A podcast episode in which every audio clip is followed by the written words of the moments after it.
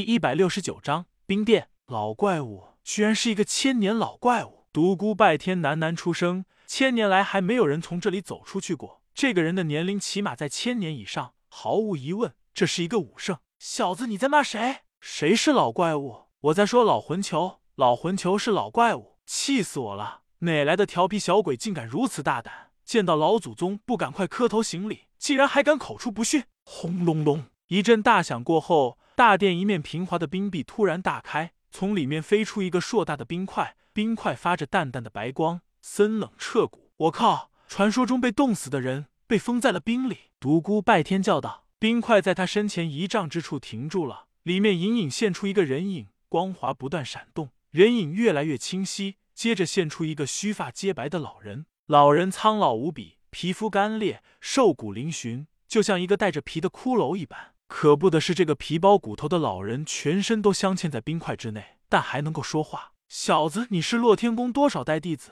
怎么对祖师毫不尊敬？你师傅没教育过你吗？见到祖师还不下跪？老人嘴角没见动，但声音却在独孤拜天心中响起：“你是洛天宫的开派祖师？不错，我晕。”独孤拜天真是大吃一惊，他竟然见到了洛天宫的开派祖师，一个五千年前的人物。见鬼了！我居然见到了一个五千年的老怪物！初见血魔时，他已经大吃一惊，没想到今日碰到一个更老的家伙。小子，你真是太无礼了！见到本祖师，居然一而再、再而三的出言不逊。你资质超凡，忍受住了至阴之地的极寒之苦。我本想传授你一些本领，但你这个不孝子孙居然这样不懂道理。我真的很爱惜你这个人才，但是你太让我失望了。洛天宫是一个尊师重道的地方，绝不能允许辱骂祖师的弟子存在。今天我要亲自清理门户。独孤拜天如大梦初醒一般解释道：“这个老怪，那个前辈，我不是有意的，我实在是太吃惊了，没想到在这里能够见到洛天宫的开派祖师。”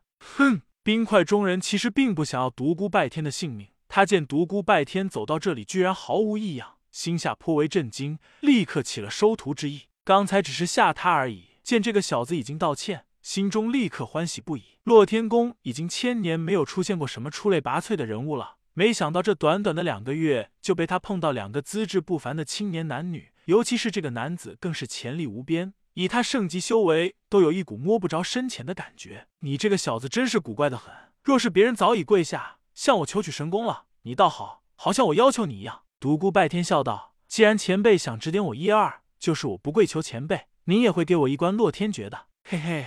说你胖，你还喘上了？你这个小子真是自负的不得了啊！独孤拜天道：“我无意隐瞒前辈，实话和您说吧，我并非洛天宫弟子，并不在意洛天诀。我之所以来到这个至阴至寒的所在，完全是为了他。”说着，他用手指了指仍处于僵硬状态的冷雨。哦，你不是洛天宫弟子，你没有学过洛天诀的残缺功法，你是如何抗住这只阴极寒的？难道你身怀其他神诀？不瞒前辈。晚辈的确修炼过其他神诀。冰中的老者听到此话后，蓦然睁开了一只紧闭的双眼，他眼窝处的寒冰立时出现道道裂痕，两道寒光透冰而出。是何神诀？惊天诀、战天诀、啸天诀，还有我我体质变异后出现的不死魔诀？什么？老人惊叫了起来，居然身怀三大神诀，还竟然是不死魔体！你究竟为何人？你到底为何所来？独孤拜天道：我说过，我为冷雨而来。就是现在那个浑身僵硬的女孩，我要救她离开这里。老人眼中射出的两道寒光几乎化成了实质，两道光芒如同利剑一般。难道你不是别有所图而来？我身怀三大神诀，这里还有什么值得我冒生命之险来图谋呢？说完这句话后，他体内各种神功突然不受控制的自行运转起来，一股澎湃的魔气自他体内散发而出。魔气在独孤拜天的背后凝成了一个巨大的魔像，凛然的霸气。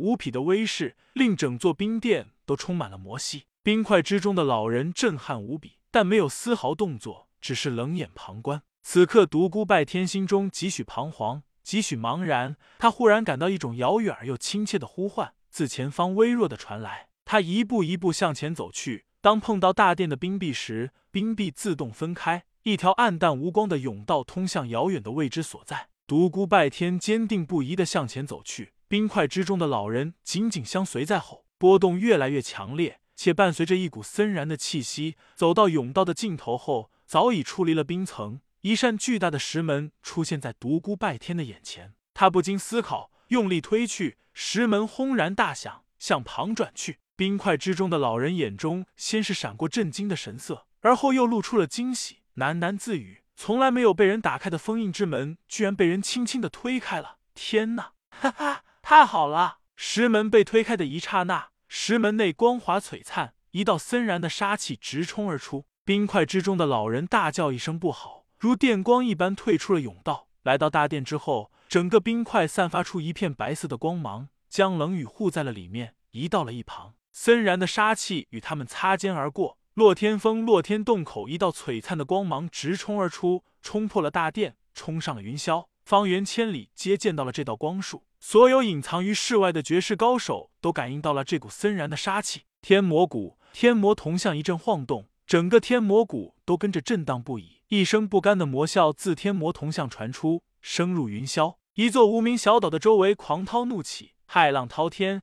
轩轩的师傅仰天长啸，声震长空，云雾尽散。天宇大陆各个角落分别传出不同绝世强者的气息。短短的一瞬间。尘世间的地境高手纷纷感应到了传说中的圣者气息。此刻，独孤拜天置身于一间石室内，他身后那巨大的魔像手中正攥着一把似锯非锯、似刀非刀、似剑非剑的东西，万丈杀气皆是从他发出。随着魔像的神色越来越狰狞，他手中那怪模怪样的东西光华逐渐暗淡，最后变成了普通的一把铁器。是长条形的铁器，插在了独孤拜天脚下的石板中。他用力拔了出来，仔细打量，说它是锯，它没有锋利的锯齿，只有圆润的曲线；说它是刀，也不是；说它是剑，更不像。独孤拜天看来看去，怎么都觉得像一把怪模怪样的钥匙。这时，置身于冰块内的老人再次出现在了他的眼前，他激动道：“终于让我等到了，终于让我等到了！”哈哈！独孤拜天诧异的看着老人，不明白他为何如此失态。老怪，那个前辈，你怎么了？哈哈！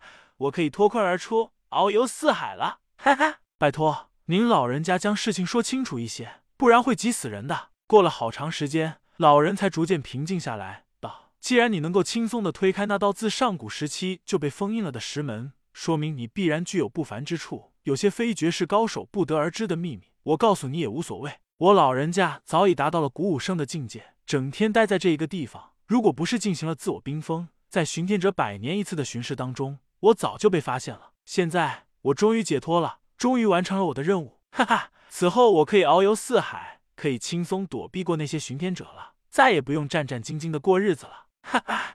这样的话，再过几千年，我老人家就不用怕他们了，哈哈！我自由了，什么乱七八糟的，我怎么听不明白啊？您能不能说清楚一些？我太激动了，我再简单的和你说一下吧。五千年前，我误入这座极寒的地底冰殿。就是在你要找的那个小丫头所待的地方，我看到了冰壁上那些奇怪的符咒，细看之下，才发觉竟然是一种古文字。凭着我当时高深的古文造诣，我很快就读懂了上面的内容。冰壁上的内容竟然是一部深奥的武学功法。我在这里适应冰髓，一待就是三十年，终于将上面的武学修炼完毕。可是就在那时，一道魔影突然出现在我的面前。我虽然很震惊，但并不慌乱，因为我神功已成，管他什么鬼怪，我都不怕。可是那该死的魔影并没有和我动手，只是和我说了几句话，说我习练了被诅咒的洛天诀，一生都要在这里当守护者，不然难逃公散之厄。我只当他放屁，可是谁知老人说到这里，激动不已，忍不住骂了起来。被他说中了。我离开这里后不到一个月，就感觉功力日减，生命之能飞快的消逝。